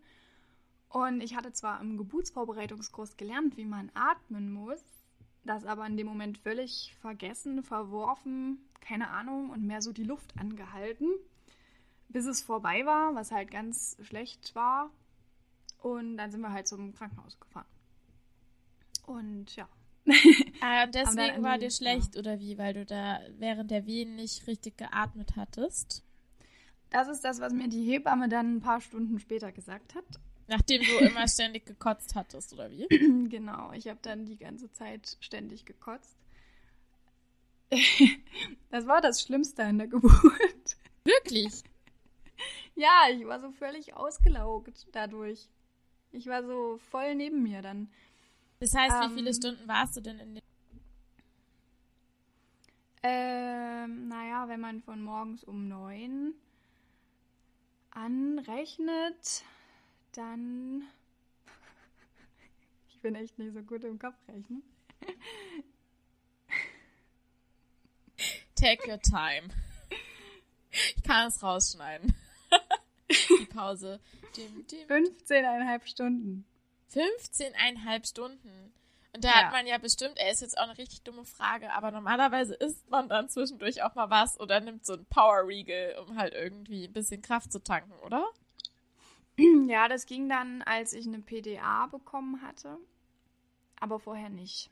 Na, da habe ich halt versucht, was zu trinken, aber ich habe halt immer alles wieder rausgebrochen. und genau, dann haben wir halt an die Kreissaaltür geklopft, dann kam die Hebamme und dann ich kann mich zwar an vieles noch sehr genau erinnern, aber es verschwimmt halt trotzdem alles so ein bisschen, weil es halt wirklich schlimme Schmerzen sind. Ähm, da war halt dann noch Untersuchung. Da war eine Frauenärztin, die halt halt untersucht, wie weit ist der Muttermund auf und ist alles okay. Dann wird man ans CTG wieder angeschlossen und dies, das. Und dann hatten die auch viel zu tun. Und dann hatten die auch Notfälle. Und dann war ich auch ganz viel alleine weil die halt alle Notfälle hatten, weil die äh, Hebammen scheiße bezahlt werden und unter schlechten Bedingungen arbeiten und viel zu wenige da sind. Wie das halt so ist, weil Menschen Hebammen irgendwie nur zu schätzen wissen, wenn sie sie brauchen, gefühlt. Ja, es sollte bei, halt bei vielen eigentlich bei allen Berufen, die wirklich wichtig sind. Ja, ähm, soziale Berufe, Pflegeberufe. Die Leute, die da irgendwie Knochenarbeit leisten, und dafür null Anerkennung bekommen, außer von denen, die es halt brauchen und die es wissen. Außer mal ein Applaus in Corona-Zeiten, ja. Also das schon. Das stimmt natürlich. Aber so insgesamt, ja, also wenn man mein, sich das so anguckt, alles Bezahlung. Ich glaube, so einen Applaus würde ich austauschen oder eintauschen gegen eine vernünftige Bezahlung zu 100 Prozent. Mhm. Oder halt auch einfach die Anerkennung, dass man immer tolle Arbeit leistet und nicht nur in Krisenzeiten. Stell dir mal vor, wir müssten ja. jetzt alle durchklatschen. Irgendwie acht Monate jeden Abend klatschen. auch irgendwie. Gut, dass wir das alles schon wieder vergessen haben, was die Menschen für tolle Arbeit leisten und das schon wieder völlig egal ist. Okay, mhm. so. Wir erinnern die Menschen nochmal daran. Bist 40 Hörerinnen und Hörer? Klatscht nochmal. Das hilft vielleicht. Okay, vorbei. Ähm, ja, dann, ähm, jetzt habe ich auch ja, einen Faden genau. verloren. Also, ich war dann halt viel alleine. Und dann ist mein Freund äh, nochmal zum Auto, um eben Snacks und dergleichen, was wir halt geholt hatten, äh, mitgebracht hatten, zu holen. Und kam dann aber nicht mehr in den Kreißsaal rein, weil eben alle Hebammen gerade bei irgendwelchen Notfällen waren und keiner die Tür aufmachen konnte. Das heißt, ich war dann halt wirklich komplett alleine. Ich habe keine Ahnung, wie lange weil im Schmerzdelirium und ständig gebrochen und so weiter. Oh mein Gott, aber wie hast du das? Also das finde ich, das kann ja auch durchaus traumatisierend sein. Ich meine, du bist irgendwie jung, das erste Mal in den Wehen, das erste Mal Geburt und dann ist dein Partner einfach, ähm, kann, kann nicht zu dir stoßen oder für dich da sein. Und du weißt ja auch nicht, wo er dann ist und kannst ja schlecht irgendwie, kann ja keine WhatsApp schreiben. Also ja, hätte ich schon machen können, aber in dem Moment halt irgendwie nicht. Also ja. halt voll im Delirium. Aber das ist halt auch das. Ich habe mir in dem Moment darum jetzt keine so Sorgen gemacht. Ich hatte, glaube ich, auch so einen Notfallknopf, habe ich aber dann auch nicht mehr dran gedacht und so. Aber es war ja auch kein Notfall. Also es war halt einfach das Gleiche, was die ganze Zeit schon war. Also mir hätte da jetzt halt auch keiner großartig helfen können, außer die hilfreiche Hebamme, die mir dann gesagt hat, dass ich falsch atme, die hätte halt schon mal fünf Stunden vorher da sein können, dann wäre alles besser gewesen. Aber in dem Moment konnte mir da halt auch wirklich keiner dann großartig noch. Also wäre da mein Freund da gewesen, der hat halt diese Nierenschale dann immer gehalten und ausgespült, das war seine Aufgabe. Ähm, wir waren dann auch noch mal draußen spazieren, an der frischen Luft und so weiter. Also, weil immer wenn halt eine Hebamme da war, an die halt natürlich schon so ein paar Ideen und dann geh halt nochmal raus, geh an die frische Luft, lauf ein bisschen rum. Ähm, ja, genau. Und irgendwann, ja. Hm? Frage, weil ich einmal auch gelesen habe, einen ganz spannenden Artikel eigentlich. Ähm, ich meine, ich möchte jetzt, ich, wie gesagt, was die Frau da leistet, äh, der Körper da leistet, ist total krass. Aber was ja da auch manchmal so ein bisschen verkannt wird wohl, ist, dass auch Männer durch ihre Ohnmacht, weil die ja nichts tun können so richtig. Und die sehen dann ja auch ihre Partnerin so leiden und so und, und sind dann halt dabei und wollen irgendwas tun und dass diese Ohnmacht wohl auch relativ ähm, da auch was hinterlassen kann in so einem, in so einem Mann. hat, er, hat er da mal was zu dir gesagt, wie das für ihn so war? Ähm, dich da. Also ich glaube jetzt nicht, dass er irgendwie traumatisiert wurde, aber das trifft schon so zu. Der hat sich wirklich so ein bisschen nutzlos gefühlt. Und er hatte dann halt, als es dann richtig losging und auch eine Ärztin und eine Hebamme da waren, da hatte er halt dann eine Aufgabe bekommen. Und zwar haben sie dann wieder ein CTG angeschlossen und ähm, das Baby hatte dann halt ein bisschen Stress im Bauch und dann ging halt immer mal dieser Pieper los. Und seine Aufgabe war dann, den Pieper auszumachen. Und das hat ihm in dem Moment so viel gegeben, dass er eine Aufgabe hatte. Obwohl er nur diesen, diesen Knopf drücken sollte, wenn es gepiept hat. Also ja, er kann das quasi nur bestätigen, dass Männer sich da so ein bisschen, ja, nutzlos fühlen. ja, voll, aber ja. Hm. sind Stunden Wehen und irgendwann der richtigen Atmung auch war dann Klein Effi. Hast, also wie, wie, wie, wie war das dann so? Kannst du da so den Moment so ein bisschen beschreiben? Äh, ja, also vielleicht noch ganz kurz die Hebamme, die mir dann gesagt hat, dass ich falsch atme, die hat dann mit mir geatmet, was super hilfreich war und schwuppdiwupp ging es mir besser und von dem Zeitpunkt an habe ich nicht mehr gebrochen. War dann aber halt einfach durch dieses ständige Brechen so geschafft und so fertig, nicht von den Schmerzen, nicht von den Wehen, sondern wirklich von diesem Brechen, dass sie mir dann halt gesagt hat, ob, also mich gefragt hat, ob ich noch eine PDA möchte. Und die wollte ich eigentlich nicht. Aber in dem Moment war mir alles recht. habe ich dann gesagt, ja, auf jeden Fall möchte ich jetzt doch. Und habe dann auch schnell eine bekommen. Und von dem Zeitpunkt an ist dann halt alles, jeder Schmerz abgefallen. Ich lag dann entspannt in meinem Bett rum und ähm, habe dann nichts mehr gemerkt. Das war alles schön sanft umspült. da habe ich dann auch tatsächlich mein Handy genommen und ähm, äh, ja, Nachrichten geschrieben und so den Leuten, die es noch nicht wussten, dass ich jetzt im Krankenhaus bin. Also jetzt nicht allen. Ich habe keine Instagram-Story gemacht, aber habe halt meinen Eltern Bescheid gesagt, meiner Schwester und so weiter. Ähm, und dann, ja, PDA ist halt auch wieder ein Eingriff. Dann waren die Wehen wieder nicht stark genug. Dann konnte ich mich halt nicht mehr bewegen mit der PDA. Lag dann halt auf dem Rücken rum, was die denkbar schlechteste Geburtsposition ist. Auch wenn man es in allen Filmen und Serien so sieht, das ist das Schlechteste, was man machen kann. Und ähm, dann war es halt auch ein bisschen schwierig. Dann hatte das Baby Stress im Bauch und dann ähm, habe ich das alles auch gar nicht mehr so richtig, war ja halt einfach wie im Delirium und habe das mit dem Pressen nicht so richtig hinbekommen. Da hat die Ärztin dann auf meinen Bauch gedrückt, dass die Maus rauskommt.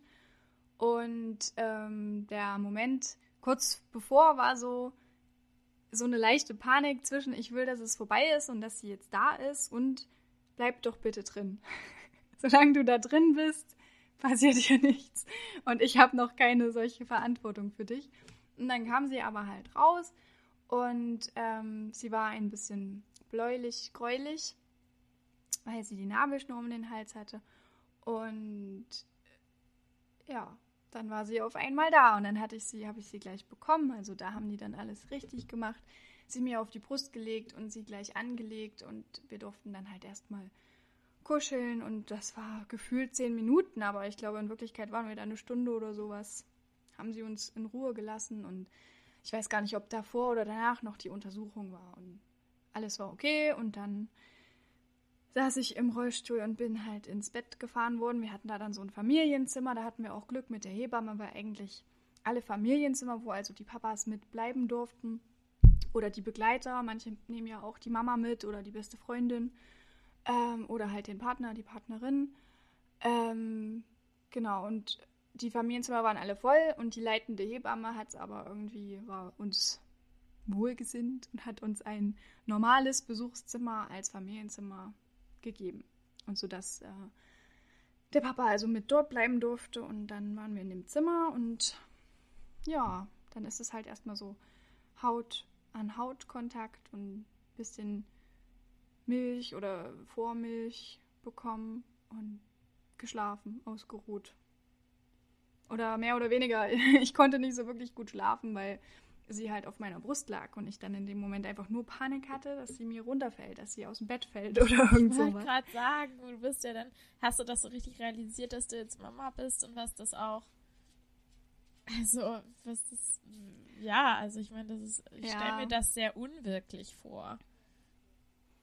War es auch voll. Also ich war da halt einfach erstmal so aus meinem Delirium raus und erstmal ausruhen und es ist jetzt geschafft und äh, das Baby angucken und ein bisschen kennenlernen und dann halt mehr oder weniger gut schlafen. Und am nächsten Morgen war dann halt diese Realisation erst äh, so, weil äh, da kamen dann die Schmerzen, weil du hast ja dann ein Baby durch deine Vagina gepresst. Da ist natürlich alles irgendwie kaputt und tut dann weh beim Sitzen, beim auf Toilette gehen und so weiter. Das habe ich durch die PDA natürlich alles gar nicht gemerkt. Das kam dann halt am nächsten Morgen. Und wir haben halt irgendwie 15 Minuten oder 20 Minuten gebraucht, dass ich Effi von meinem Arm in den Arm ihres Papas bekomme, weil wir nicht wussten, wie fasst man so ein Baby an. Wir wussten nur, man muss den Kopf stützen. Aber sonst keine Ahnung, wie wir sie anfassen sollten. Wir haben echt, echt 15, 20 Minuten gebraucht, bis sie von meinem Arm in seinem war, damit ich mal auf Toilette gehen konnte. Aber, aber, aber hat euch da keiner, also hat euch eine Hebamme oder irgendwer nicht irgendwie also was sagen können oder was erklärt oder? ich weiß nicht, ob, ich glaube, zu dem Zeitpunkt war halt einfach noch keine da. Das war halt früh am Morgen. Wir hätten natürlich klingeln können, haben wir aber auch nicht gemacht. Ich habe auch direkt nach dem Aufwachen äh, die Maus an die Brust gelegt. Einfach Instinkt, würde ich das nennen. Und sie hat auch was getrunken. Und später, das, fand, das war dann halt blöd. Wir hatten, da waren ein Haufen super tolle Schwestern und Hebammen und natürlich auch ein Haufen, die nicht so toll waren. Ist halt einfach so. Und ähm, manche von denen haben mich dann halt regelrecht äh, zusammengestaucht, warum ich denn nicht geklingelt hätte, dass die mir das mit dem Stillen nochmal zeigen. Obwohl das halt einfach voll der Instinkt war, weil ich es ja nun nachts auch schon an der Brust hatte. Und ich gemerkt habe, dass sie meine Brust sucht.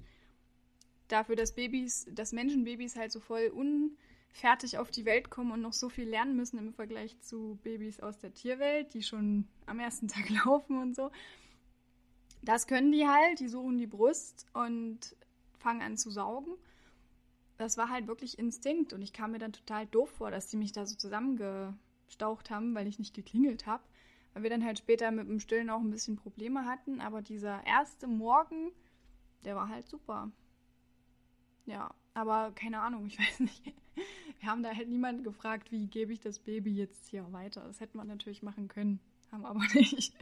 Ihr habt es ja nach Hause geschafft. So ja. alles zusammen gesund und munter. Also wird schon alles nicht so schlimm gewesen sein. Wir haben es dann hinbekommen, ja.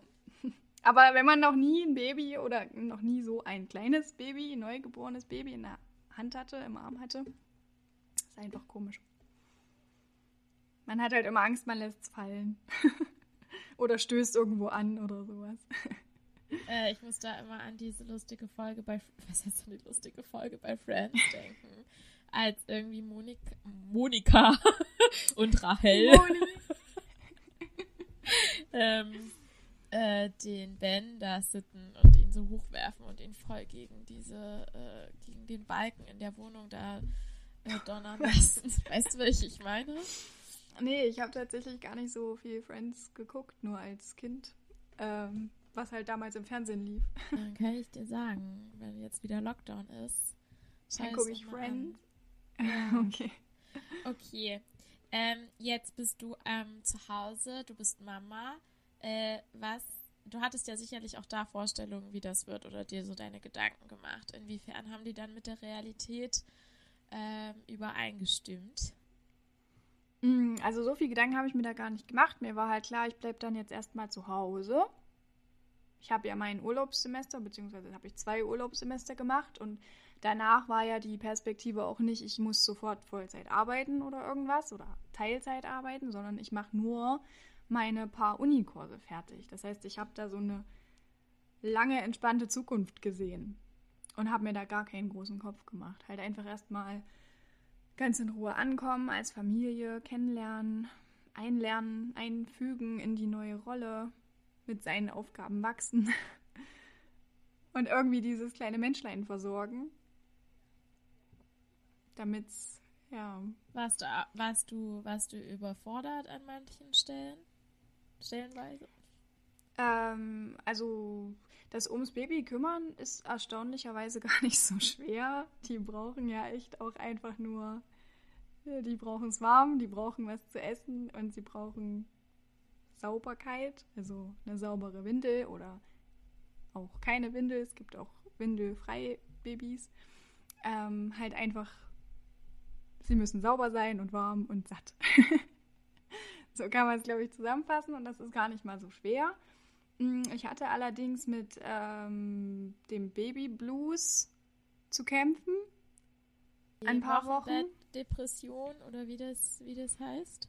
Ja, ich weiß nicht genau, wo da die Grenze gezogen wird. Man sagt immer, es gibt den Baby Blues und der kann dann in diese postpartale Depression münden.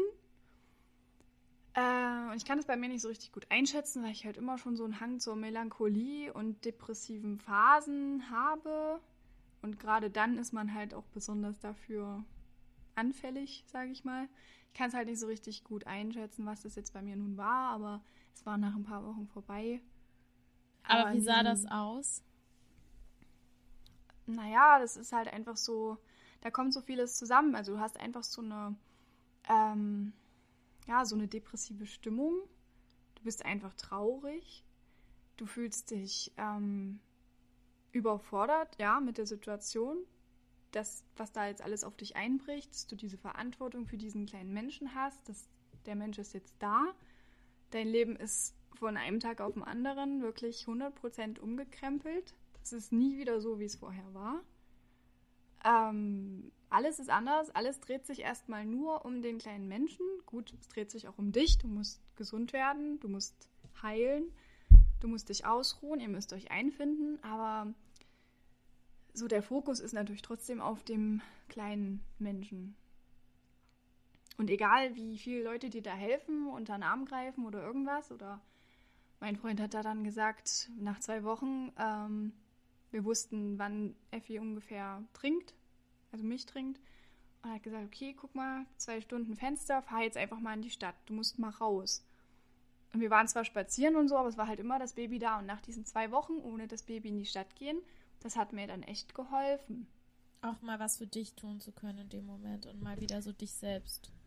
Ja, so ohne das Baby dann einfach unterwegs zu sein und dass sich eben nicht alles nur darum dreht, sondern dass ich mich mal um so ganz seichte Dinge kümmern kann und in die Drogerie gehe und mir irgendeine schöne Creme kaufe oder sowas. Und Eine konntest, Augencreme. Wie konntest du das dann auch voll genießen oder hattest du irgendwie, weil ich finde halt, was ich ganz spannend finde, besonders in dieser Instagram-Welt, dass man da halt so, besonders bei den großen Influencerinnen, die jetzt irgendwie so Familie gegründet haben, dass die halt immer so ihre happy Mutterrolle so voll nach außen kehren und halt alles muss immer schön und glitzerig und Babypuder-mäßig äh, sein.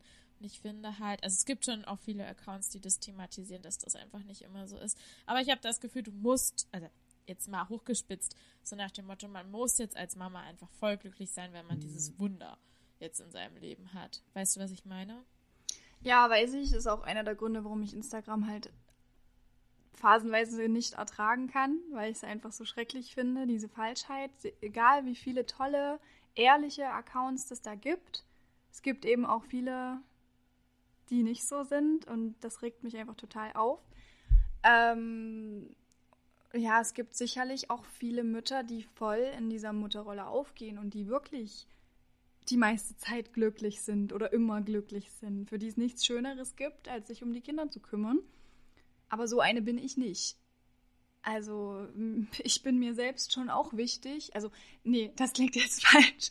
Ich will niemandem vorwerfen, der in seiner Mutterrolle voll aufgeht, dass diese Personen sich selbst nicht wichtig nehmen. Das will ich damit auf gar keinen Fall sagen. Aber ich bin halt, glaube ich, ein Stück weit einfach zu egoistisch. Oder ist, vielleicht ist es auch ein gesunder Maß an Egoismus, kein, ein gesundes Maß, keine Ahnung. Auf jeden Fall bin ich keine von diesen Mamas, die so voll in der Mutterrolle aufgehen und sich nichts Schöneres vorstellen und am liebsten zehn Kinder zu Hause haben wollen und den ganzen Tag nur am Machen und Tun sind. Weil da machst du ja auch nichts anderes. Da machst du ja bloß Haushalt und Kinder.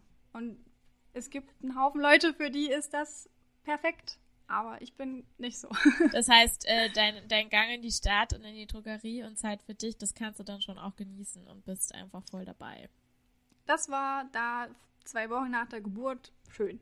Hat mir geholfen und dann war dieser Baby Blues auch schon viel besser. Vielen Dank an der Stelle an DM. Danke, DM. DM Göttingen. ähm, ja, also ich finde, ähm, dass das auch, auch wirklich darüber zu selten, also aus meiner Sicht, wie ich jetzt irgendwie Medien konsumiere, finde ich tatsächlich auch, dass ich das wenig höre, dass man auch mal sagt, ey, es ist fucking scheiße anstrengend ähm, und ich habe manchmal einfach keinen Bock mehr. Hast du solche Momente, wo du denkst, ey, so, also nicht jetzt, dass man es in die Realität umsetzen würde, aber weil man einfach so, also ich meine, du hast jetzt auch wieder angefangen zu arbeiten, hast dein Studium beendet. Ich stelle mir das schon durchaus jetzt auch so vor, ähm, oh Gott, ich will jetzt einen ganz blöden Vergleich ziehen, aber ich ziehe ihn jetzt einfach. Aber manchmal, nicht, dass ich jetzt dann die kleine Effi mit meinem Hund vergleichen möchte, aber wenn ich manchmal merke, dass ich so, wenn der gerade voll frei dreht und zum Beispiel halt mich veralbert und vor mir wegrennt und sich nicht ein, an die Leine machen lässt, oh Gott, ich komme in Teufels Küche, ähm, da merke ich halt schon so, wenn ich gestresst bin und irgendwo hin muss und mein Geduldsfaden reißt, also nicht, er reißt ihn nicht, aber ich merke so, okay, tief durchatmen.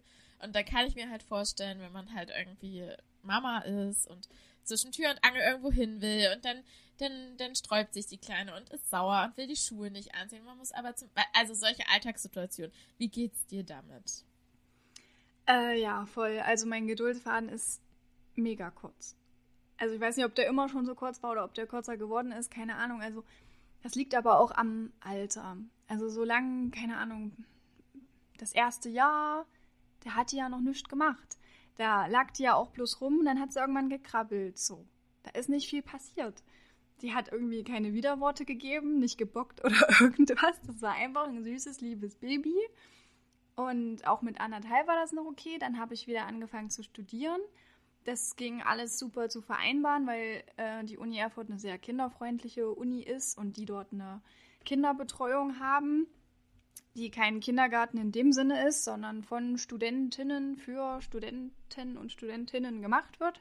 Das sind dann oft äh, Psychologie oder Erziehungswissenschaft oder Pädagogikstudentinnen, die dann halt Kinderbetreuung übernehmen. Und man bezahlt dann halt auch wirklich nur die Zeit, die man nutzt äh, und nicht 300 Euro für einen Kindergartenplatz oder 400, 500, 600, was man halt so bezahlt, je nach Stadt. Und das war halt mega. Ich hatte halt trotzdem nur wenig Kurse, weil ich ja nach wie vor nur mein Nebenfach studiert habe. Ähm, und konnte sie dann halt dort abgeben mit gutem Gewissen und hatte da dann so einen sanften Übergang für sie von nur zu Hause zu ein bisschen Fremdbetreuung zu perspektivisch irgendwann geht sie an den Kindergarten. Und ähm, genau, ich sag mal so ab zwei, jetzt ist sie zweieinhalb, äh, ist diese Teufelsbratigkeit in ihr immer mehr zum Vorschein gekommen.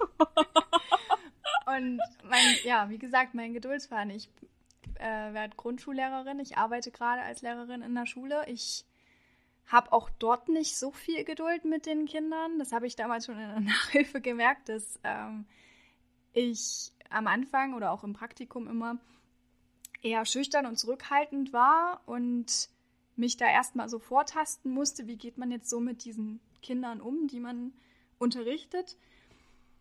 Und ähm, inzwischen bin ich da schon ganz gut angekommen, sage ich mal. Und ähm, bin vielleicht an manchen Stellen auch zu streng, aber lieber zu streng, als dass sie einem auf der Nase rumtanzen, sage ich mal. Äh, das heißt, ich komme schon ganz gut mit denen allen zurecht, aber wenn ich dann nach Hause komme und mich schon ein bisschen einen Tag über über Kinder ärgern musste, die nicht zugehört haben oder halt irgendwas war, und dann kommt die Maus und macht nur so einen kleinen Funken, dann bin ich sofort auf 180, aber unabhängig von der Schulsituation hat sie halt einfach gerade ein schwieriges Alter mit Bocken, treten, schlagen, beißen, kratzen, Haare ziehen und halt wirklich mit voller Absicht, weil sie vielleicht einfach noch nicht einschätzen kann. Und sie versteht einen zwar, aber zu sagen, hör auf, das tut mir weh, wir schlagen uns nicht, wir treten uns nicht, das bringt halt einfach in dem Moment nichts, weil ja, Kinder in dem Alter halt einfach keine exekutive Kontrolle haben und alles in Wut in sich selber schlagen oder Umgebung schlagen und so weiter halt ausdrücken. Und in solchen Situationen, auch wenn ich es eigentlich weiß, woran das alles liegt, da ist mein Geduldsfaden sehr, sehr kurz. Ja. Wie gehst du dann damit um? Also, ähm, ich meine, ist es dann so, heulst du dann vor Wut oder sagst dann, okay, ich gehe, also ich weiß es nicht, weil du bist ja, du musst, man muss ja, also man muss ja dann, man kann sich ja nicht zurückziehen, weil sonst kann man sich ja in so eine Schutzhaltung. Also wenn mir Dinge jetzt zu viel sind, dann habe ich jetzt gelernt, ich kann dann einfach sagen, Leute, ist mir gerade zu viel, ich ziehe mich einmal gerade zurück, äh, ich muss erstmal gerade auf mein Leben klarkommen, aber das kannst du ja einfach nicht, weil du musst, bist ja für das Leben dieses Menschen verantwortlich, der dich da gerade so stresst. Ja, also wenn es gut läuft, dann atme ich durch, gehe tatsächlich raus aus der Situation. Ähm, ich kann ihr vertrauen. Also sie ist ein ziemlich cleveres Kind und sie macht irgendwie gar nicht so viel Scheiß, den viele Kinder in dem Alter vielleicht machen würden. Also ich kann da durchaus aus dem Zimmer rausgehen, ohne dass da sonst was passiert. Ähm, ja, wenn es gut läuft, gehe ich raus oder ich atme durch äh, oder ich sage mir, sie kann nichts dafür, sie weiß es nicht besser. Wenn es schlecht läuft, dann schreie ich sie an. Ist leider so. Aber ich weiß nicht, wer sich immer im Griff hat, ist sehr bewundernswert, aber bei mir ist das Temperament da leider ein bisschen zu zu sehr. Temperament zu temperamentvoll. Ähm, hast du ja. dir, äh, also jetzt im Nachhinein, hast du irgendwie eine Idee, dass Mama sein so ist, wie es jetzt ist? Mm. Also, ich weiß nicht, ob ich mir da so viele Gedanken vorher drum gemacht habe. Ich wusste, dass so zum Beispiel jetzt aktuell das Alter 2 bis 3 das Bockalter ist, das Trotzalter ist, dass das auch alles ganz normal ist und die meisten Entwicklungsschritte von Kindern sind ja auch, wenn es da jetzt nicht irgendwelche Einschränkungen oder Hochbegabungen, also beide Extreme irgendwelche äh, Einschränkungen, wie gesagt, halt gibt. Ich will jetzt auch nichts Falsches sagen, du weißt, was ich meine. So ähm, geht es ja in einem ungefähr linearen Ablauf alles ab. Deswegen es haben ja nun viele Leute geforscht, deswegen weiß man das ja, dass das so das Alter ist. Und man sagt ja auch nicht, das muss mit zwei Jahren und einem Monat und 14 Tagen passieren, sondern es sind halt immer diese ungefähren Zeitspannen, bei dem einen mehr, bei dem, bei dem einen eher, bei dem anderen später. Ähm, ja, ups, voll gegens äh, Mikro geknallt. Äh, also wie gesagt, ich habe mir da jetzt gar nicht so ausgiebig Gedanken drum gemacht, aber es überrascht mich jetzt gerade nichts an meiner Situation, weißt du? Also ich, es ist jetzt nichts, was mich so vollkommen aus der Bahn wirft. So, damit hätte ich jetzt auf gar keinen Fall gerechnet oder so. So ist es nicht. Das ist schön. Okay, wir müssen langsam, wir haben echt, glaube ich, schon richtig lang geredet. Ich habe jetzt auch gar nicht auf, auf den Tarot geguckt. Ja, bei mir steht eine Stunde 24 Minuten. Okay. Hast du noch Fragen offen? Du kannst das hier alles rausschneiden, wo ich so viel gelabert habe.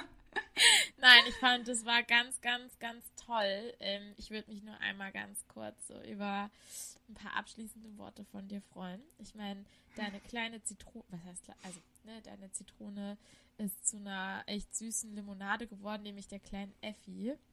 Was würdest du im Nachhinein so sagen, ähm, wie du diese Situation der unerwarteten Schwangerschaft für dich so zur Limo gemacht hast und was, ja, was macht das für dich aus? Und dann sagen wir auch schnell Tschüss, damit wir ähm, hier niemanden überstrapazieren. Aber äh, ich sage jetzt schon mal vielen, vielen Dank, dass du uns einen so intimen und tiefen Einblick gegeben hast in deine, also es war ja ein Rundumschlag in die letzten äh, zweieinhalb Jahre und für deine Zeit. Und jetzt, die Bühne ist deine. okay, also ja, vielen Dank, dass ich mitwirken durfte an deinem Projekt. Ähm, ja, also meine Baby-Zitrone, die eine ganz, ganz zauberhaft süße Limo geworden ist, ähm, auch wenn sie manchmal eine sehr saure Teufelsbraten-Limo ist. Die meiste Zeit ist sie eine sehr süße. Ähm, ich habe mir von dem Zeitpunkt an, als ich mich mit der Situation angefreundet hatte, immer gesagt, hat auch meine Mama immer gesagt, es sind einfach klischeehafte, doch sehr wahre Worte. Man wächst mit seinen Aufgaben. Und es ist einfach so, man macht aus der Situation, was man kann. Ähm, für ein Baby speziell gibt es meiner Meinung nach keinen perfekten Zeitpunkt. Es spricht immer irgendwas dagegen. Man weiß nie hundertprozentig, ob man bereit ist, ob der Partner der richtige ist, ob man das meistert, ob man äh, als Mutter oder als Vater geeignet ist, wie man zurechtkommt mit so einem kleinen Kind, ob man überhaupt mit Kindern kann, ob man alle doof findet, bloß das eigene nicht, oder ob man lieber mit Fremden zu tun hat und nicht mit den eigenen. ähm, das sind alles Sachen, die man vorher nicht weiß, die man nicht planen kann. Und es hilft einem bloß, das Beste draus zu machen. Aber so ein kleiner Mensch mit einer eigenen Persönlichkeit, mit einem eigenen Kopf, der dich total lieb hat, egal was du machst, der dir 100.000 Küsse gibt am Tag, ähm, der einfach alles, was du machst, toll findest und der sich auf dich verlässt und der sich bei dir speziell wohlfühlt. Du bist die Wohlfühlperson, die Sicherheitsperson, die Person, die sich viele oder alle irgendwo wünschen, die sie in verschiedenen Menschen suchen, seien es die Eltern oder die Partner oder wie auch immer. Wenn man das für eine kleine Person ist, dann, egal ob gewünscht oder geplant oder nicht, ist das auf jeden Fall eine ganz tolle Bereicherung fürs Leben. Und ja, es ist ein klassischer Fall einer Zitrone, die ihm das Leben zugeworfen hat und aus der man dann einfach das Beste macht. Und es ist ein, ein, eine sehr schöne Zitrone und Limo. Vielen lieben Dank, Dine. Und ich äh, und wir sagen jetzt Tschüss. Tschüss. Habt noch eine schöne Adventszeit. Trotz Corona und, und so. Hoffentlich Weihnachten doch mit allen lieben. Die Bestimmungen ändern sich ja irgendwie jeden Tag. Ja, also mit den Liebsten, Liebsten, damit es nicht zu viel wird. Genau, mit ein paar Lieben auf jeden Fall, damit es ein bisschen Besinnlichkeit bleibt. Ja. okay. Und tschüss. Tschüss.